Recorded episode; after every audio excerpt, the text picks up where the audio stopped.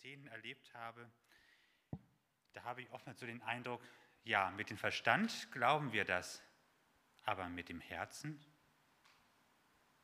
Also wenn wir das wirklich mit Herz und Verstand glauben, dann müsste das doch eigentlich wunderbare Konsequenzen in unserem Leben haben, oder nicht?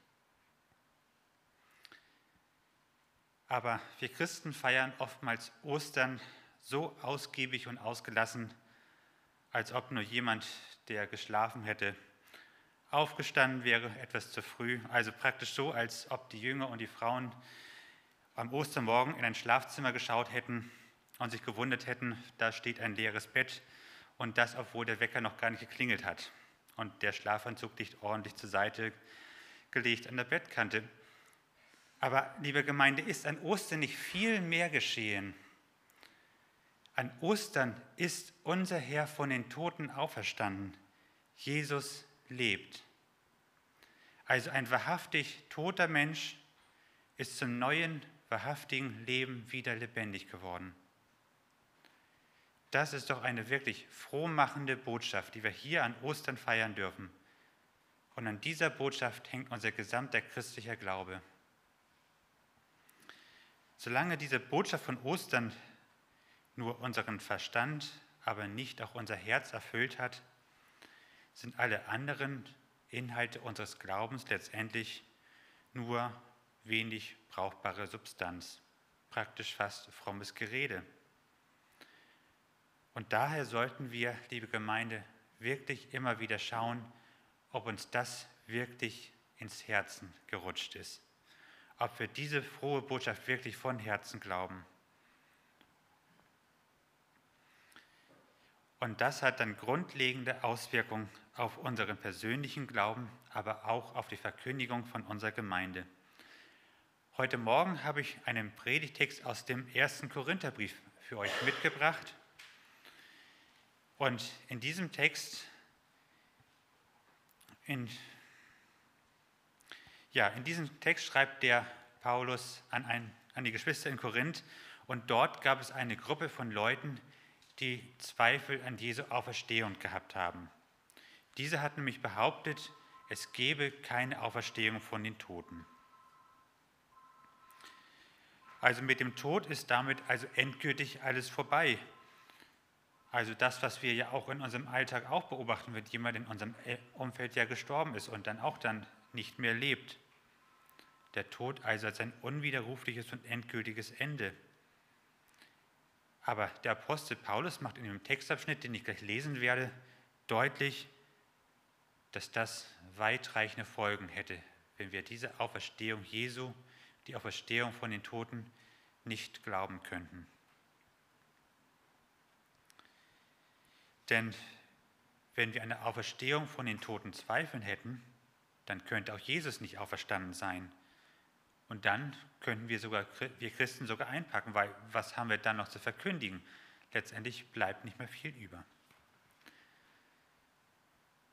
Und wenn wir nur von unserem Wissen her behaupten, Jesus ist von den Toten auferstanden, aber es nicht mit dem Herzen annehmen, dann sind wir schon fast auf der Stufe, wie auch die Geschwister dort in Korinth gewesen sind, die ja auch die Auferstehung von den Toten ja, angezweifelt haben. Und so möchte ich nun den Predigtext aus 1. Korinther 15 lesen, die Verse 12 bis 19. Hier vorne lesen wir den Text auch. 1. Korinther 15, Verse 12 bis 19. Und dort heißt es, wenn nun aber gepredigt wird, dass Christus von den Toten auferstanden, von den Toten auferweckt wurde, wie können da einige von euch sagen, es gibt keine Auferstehung der Toten? Wenn es nämlich keine Auferstehung der Toten gibt, dann ist auch Christus nicht auferweckt worden. Ist aber Christus nicht auferweckt worden, dann ist auch unsere Predigt sinnlos und euer Glaube ohne Inhalt. Wir würden dann auch als falsche Zeugen für Gott dastehen, denn wir hätten etwas über Gott ausgesagt, das nicht stimmt. Wir haben ja versichert, dass er Christus auferweckt habe, den er aber nicht auferweckt haben kann, wenn Tote überhaupt nicht auferweckt werden. Denn wenn Tote nicht auferweckt werden, ist auch Christus nicht auferweckt worden. Wenn aber Christus nicht auferweckt wurde, ist euer ist euer Glaube vergeblich und ihr steckt immer noch in euren Sünden. Und die, die im Vertrauen auf Christus gestorben sind, wären alle verloren. Wenn wir aber, wenn wir nur für dieses Leben auf Christus hoffen, sind wir die bedauernswertesten von allen Menschen. Nun ist Christus aber von den Toten auferweckt worden, und, zwar als erster der Entschlafenen.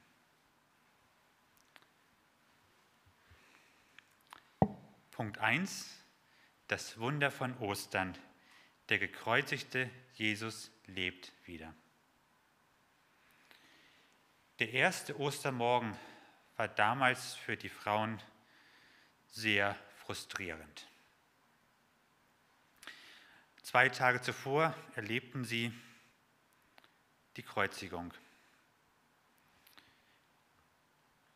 Sie waren ja zuvor hoffnungsvoll Jesus nachgefolgt und nun erlebten sie, ihr Herr ist verurteilt worden und hingerichtet worden. Sie erlebten mit, wie diese ganze Anklage falsch war und dieser Hass, den man Jesus entgegenbrachte, weshalb man Jesus hingerichtet hat, der hinterließ bei diesen Frauen eine tiefe Wunde im Herzen. Und das Letzte, was sie noch tun konnten, war wenigstens Jesus eine würdevolle Bestattung noch zu ermöglichen. Dazu kauften sie wohlriechende Öle und Salben. Wenigstens das konnten sie noch für Jesus tun. Auch wenn das natürlich nicht viel ist. Ein Toter bekommt davon nicht viel mehr mit. Auf dem Weg zum Grab hin fragten sie sich, ja, wie werden wir in das Felsengrab hineinkommen? Ein tonnenschwerer Stein blockiert den Eingang. Und dazu wird das Grab auch von den Soldaten bewacht ob diese vielleicht so freundlich wären, den Stein wegzuräumen, oder ob die Frauen einfach nur mit eisiger Kälte weggejagt worden würden und noch nicht einmal mit Ölen und Salben Jesus die letzte Ehre weisen dürften. Und dann der Schock. Die Soldaten sind weg, der Stein ist weggerollt. Eilig schauen sie in das Grab hinein und Jesus ist auch weg. Zwei Jünglinge in weißen Gewändern sitzen an der Stelle, wo Jesus lag. Sie behaupten, Jesus sei auferstanden. Aber wie naiv muss man sein, so einen Quatsch zu glauben? Tod ist tot. Diesen zwei jungen Männern fehlt wahrscheinlich die Lebenserfahrung. Mit Furcht und Zittern fliehen die Frauen aus dem Grab. Jesus ist weg. Vielleicht gestohlen oder woanders hingelegt. Wobei Sprach Jesus nicht selbst davon, dass er von den Toten auferstehen würde? Jesus sagte doch, der Menschensohn muss überantwortet werden in die Hände der Sünder und gekreuzigt werden und am dritten Tage von den Toten auferstehen. Jesus lebt? Wirklich? Die Leinentücher, in die man Jesus eingewickelt hatte, liegen ordentlich zusammengelegt im Grab. Also hätte man Jesus weggenommen und woanders hingelegt, so hätte man ja die Tücher mitgenommen. Jesus ist nicht hier, weil er lebt, wirklich. Und schließlich begegnen viele verschiedene Menschen Jesus. Und er ist es wirklich. Denn den, den sie für den auferstandenen Jesus halten, der spricht sie mit Namen an also mit persönlichen Namen angesprochen. Wenn das jemand anderes wäre, der könnte ihren Namen gar nicht kennen. Und dieser, den sie für den Auferstandenen halten, der trägt auch die Wundmale an Händen und Füßen, dort, wo er mit Nägeln ans Kreuz geschlagen wurde. Und Thomas, der Zweifler, der durfte sogar Jesus anfassen und feststellen, dass das nicht nur ein bisschen Farbe war, sondern wirklich die Wundmale sind. Und auch die Emmaus-Jünger erkannten Jesus wirklich an seinen Worten und Handlungen. Und dann begegnete Jesus noch weiteren Hunderten von Menschen und sie erkannten ihn. Also Jesus lebt wirklich und es gibt unendlich viele Zeugen dafür. Hunderte werden in der Bibel berichtet davon. Also Ostern heißt, Jesus lebt, Jesus ist auferstanden. Und so dürfen wir heute auch gewiss sein, Jesus ist wahrhaftig von den Toten auferstanden. Jesus ist der Sieger über den Tod. Er lebt. Ist das nicht eine frohmachende Botschaft? Jesus lebt. Punkt 2 von Jesu Auferstehung hängt alles ab. Bereits vom ersten Tag an gab es natürlich Zweifel, ob Jesus wirklich von den Toten auferstanden wäre. Als die Jünger das zum ersten Mal hörten, wir hatten es ja auch gehört, dass die Frauen zu den Jüngern hingingen und was dachten sie zuerst? Das wäre nur irgendein Geschwätz. Zwei, ungefähr eine Woche lang brauchte Thomas, bis er seinen Zweifel überwinden konnte, als er die Wunden anfassen durfte und merkte, der ist es wirklich. Und die jüdische geistliche Führung, die ja den Tod Jesu erzwungen hatten, die bezahlten eine riesige Summe Geld an die Soldaten, damit diese behaupten würden, die Jünger hätten den Leichnam Jesu gestohlen und würden jetzt behaupten, Jesus sei auferstanden. Aber der Zweifel zieht sich auch bis in die Gegenwart hinein. Vielleicht war Jesus nur scheintot gewesen, kann man immer wieder hören und lesen, also gar nicht richtig tot. Oder Jesus ist nur in der Verkündigung der Jünger auferstanden. Also die Auferstehung ist gar nicht real geschehen, sie geschah nur in den Herzen der Jünger. Oder es war nur ein Wunschdenken, vielleicht sogar Halluzinationen. Oder derjenige, der am Kreuz gestorben ist, war gar nicht Jesus. Also der Jesus, den die Jünger noch gesehen haben, war der richtige, aber der am Kreuz war, das war ein anderer Doppelgänger, wie auch immer. Also Zweifel ist bei vielen Menschen vorhanden. Doch die biblischen Berichte lassen keinen Zweifel daran, dass Jesus wirklich wahrhaftig auferstanden ist. Für uns ist es wahrscheinlich eher die Kunst, Jesu Auferstehung nicht nur mit den Lippen zu bekennen, sondern auch von tiefstem Herzen davon überzeugt zu sein, dass Jesus wirklich lebt, wirklich auferstanden ist und daraus auch heute zu leben. Also nicht nur zu behaupten, Jesus ist auferstanden, weil wir es als Christen nun mal halt so zu glauben haben, so verkündigen, sondern die tiefste Gewissheit zu haben, Jesus lebt wirklich. Das, was wir dort als unglaublichen Bericht in der Bibel lesen, dass es wirklich war. Und somit ist auch all das andere wahr, was damit in Zusammenhang steht.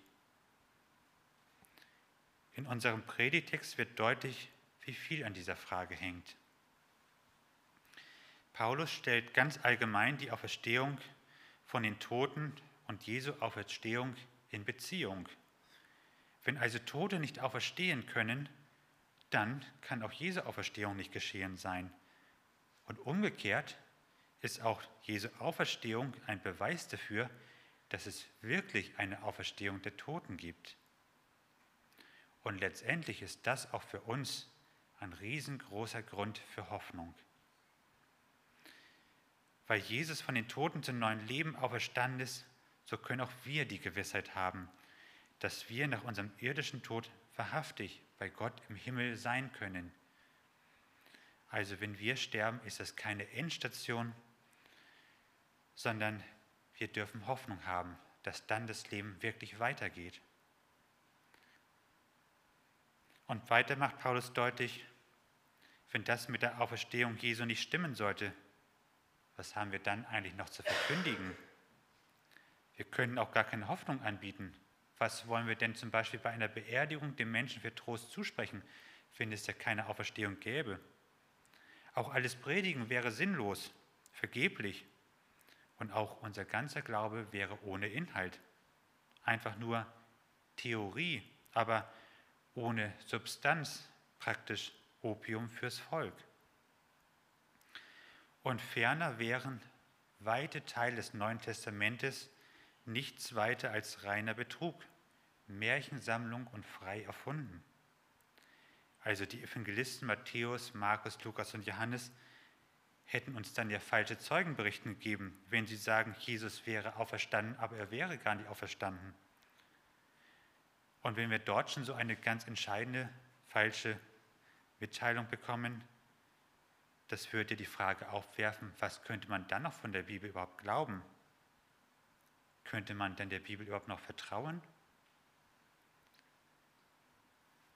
Und wenn Jesus nicht auferstanden wäre, dann hätten wir auch noch Probleme mit unserer Sünde. Denn der, der uns ja das Heil bringen will, der wird ja auf einmal nicht mehr leben, der wäre dann ja tot. Wie wir also sehen, hängt also sehr viel an Jesu Auferstehung. Unser ganzer Glaube hängt daran. Ohne Jesu Auferstehung wäre jegliche kirchliche Arbeit reine Zeitvergeudung oder vielleicht menschlich betrachtet noch ganz lobenswert, aber trotzdem nicht viel mehr als ein guter Kaninchenzüchterverein. Also an der Frage, ob Jesus wirklich nach seinem Tod von den Toten zu neuem Leben auferstanden ist, da hängt einfach alles ab. Und von daher ist es auch ganz wichtig, dass wir nicht nur diese Botschaft mit dem Verstand und den Lippen glauben, sondern dass es uns wirklich zu Herzen geht, dass es zu unserem Herzen durchdringt und wir daraus leben. Denn Paulus macht am Ende unseres Textabschnittes deutlich, nun ist Christus aber von den Toten auferweckt worden. Das ist also gewiss wahr. Also bei Jesu Auferstehung geht es nicht um eine tolle Lehre oder Theorie, sondern es geht um ein wahrhaftig stattgefundenes Ereignis. Punkt 3. Lebe aus Jesu Auferstehung mit Herz und Verstand. Liebe Gemeinde, der Weg vom Verstand zum Herzen ist oftmals nicht leicht. Ein sehr langer Weg. Und man kann etwas mit dem Verstand begriffen haben, aber dennoch sich mit dem Herzen darauf sich nicht einlassen. Aber wie kann nun etwas vom Herzen, äh, nein, umgekehrt, wie kann nun etwas vom Verstand ins Herz rutschen? Also wenn es dafür ein ganz einfaches Patentrezept gäbe, dann würde es wahrscheinlich mengenweise Bücher dazu auf dem Markt geben und ich würde euch jetzt eine schöne Lösung präsentieren, aber das kann ich leider nicht. Aber oftmals hilft es einfach, wenn man sich ganz praktisch und ganz bewusst auf etwas einlässt. Also praktisch Schritte im Vertrauen gehen, Dinge, die in der Bibel stehen, einmal ganz bewusst ausprobieren, in die Tat umsetzen also praktisch Erfahrungen damit sammeln. Also was wäre, wenn Jesus, also was wäre, wenn es wirklich wahr ist? Was wäre, wenn Jesus wirklich von den Toten auferstanden wäre? Was würde sich dann in meinem Leben alles ändern können?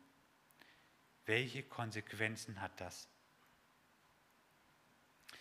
Also wenn Jesus wirklich auferstanden ist, dann heißt das doch, dass sämtliche Prophetien und Verheißungen, die von Jesu Auferstehung sprechen, und die reichen schon bis ins Alte Testament hinein, dass die dann wirklich wahr sind. Und bei der Auferstehung Jesu handelt es sich ja auch um ein Ereignis, was ja menschlich unmöglich ist. Wir können sowas nicht nachmachen.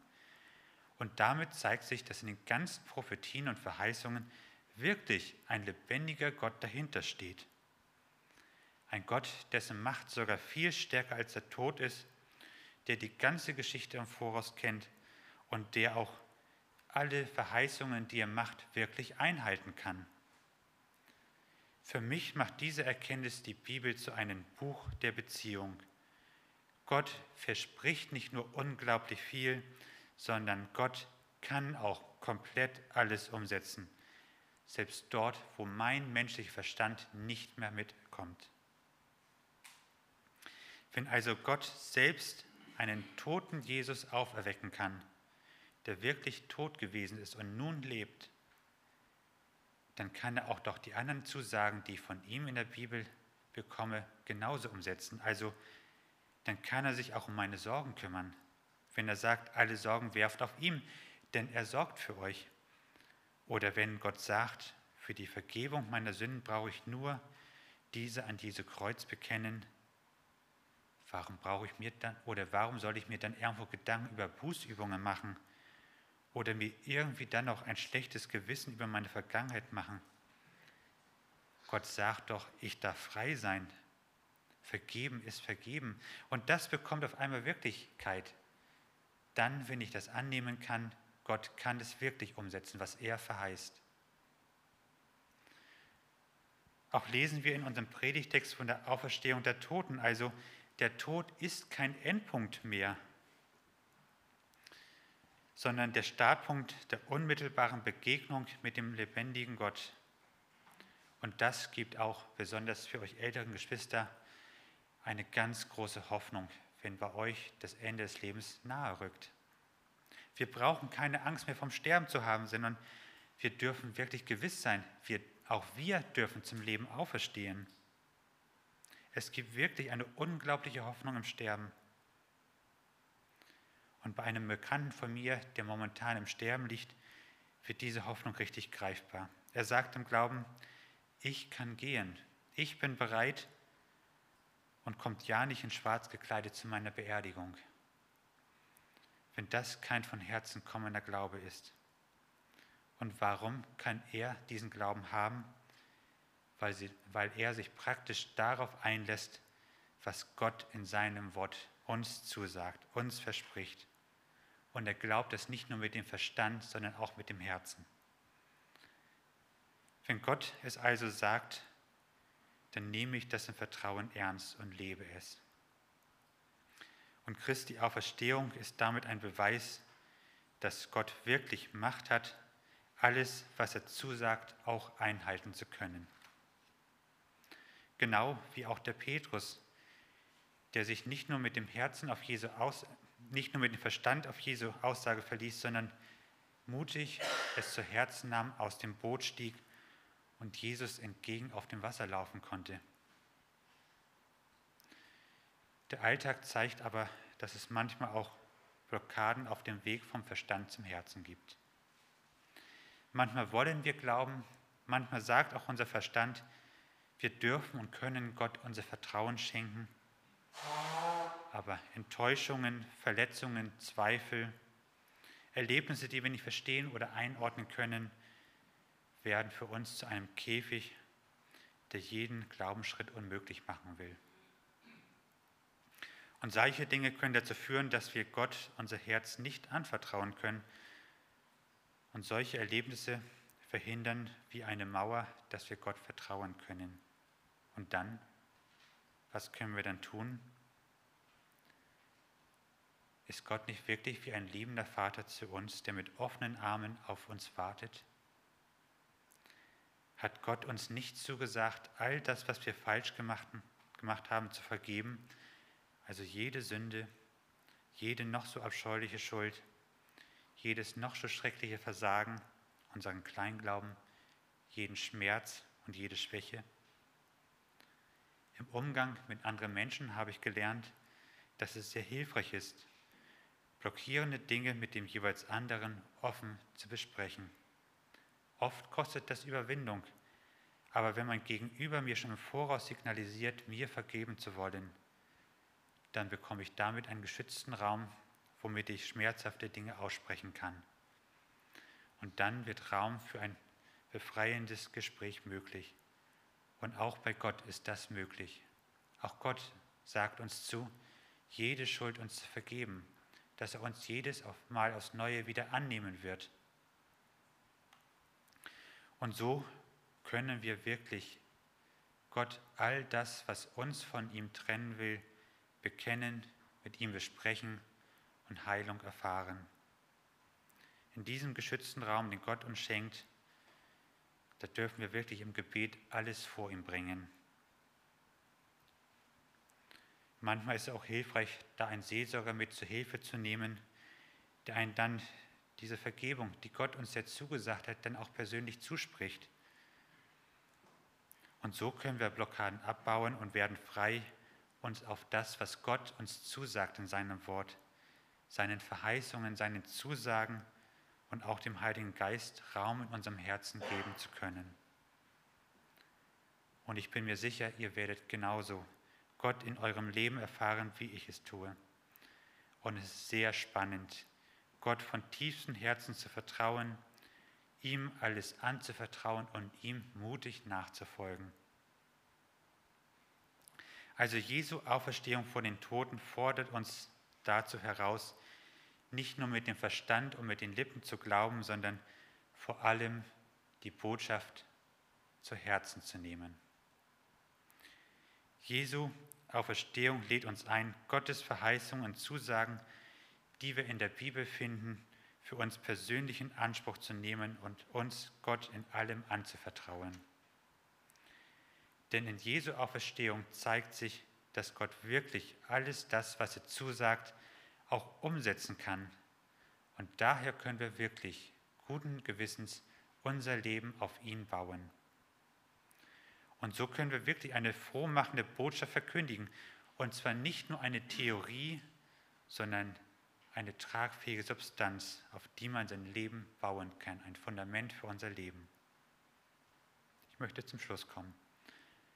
Heute ist Ostern. Und ich denke, vom Verstand her wissen wir, was an Ostern geschehen ist. Jesus war an Karfreitag gekreuzigt worden aber an Ostern ist er wahrhaftig von den Toten zu neuem Leben auferstanden. Ostern fordert uns aber in besonderer Weise dazu heraus, nicht nur vom Verstand her zu glauben, sondern Gott auch unser Herz zu schenken. Aber an Ostern zeigt sich, dass Gott wirklich alle Macht im Himmel und auf Erden hat. Und selbst der Tod ist nicht zu stark für Gott. Diese Auferstehung war keine plötzliche und unerwartete Überraschung. Jesu Auferstehung war Jahrhunderte im Voraus angekündigt. Und darin wird deutlich, dass Gott wirklich all das, was er uns zusagt und verspricht, auch wirklich umsetzen kann.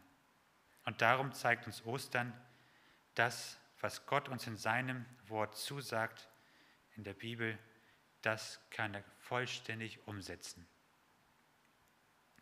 Und so fordert Ostern uns zu einem vertrauensvollen Glauben heraus. Vertraue ich darauf, was Gott mir in seinem Wort zusagt? Wenn wir uns darauf einlassen und das von Herzen im Alltag leben, dann werden wir erleben, wie wunderbar es ist, eine vertrauensvolle Beziehung von Herz zu Herz mit Gott zu haben und zu leben. Der Herr ist auferstanden. Halleluja. Amen.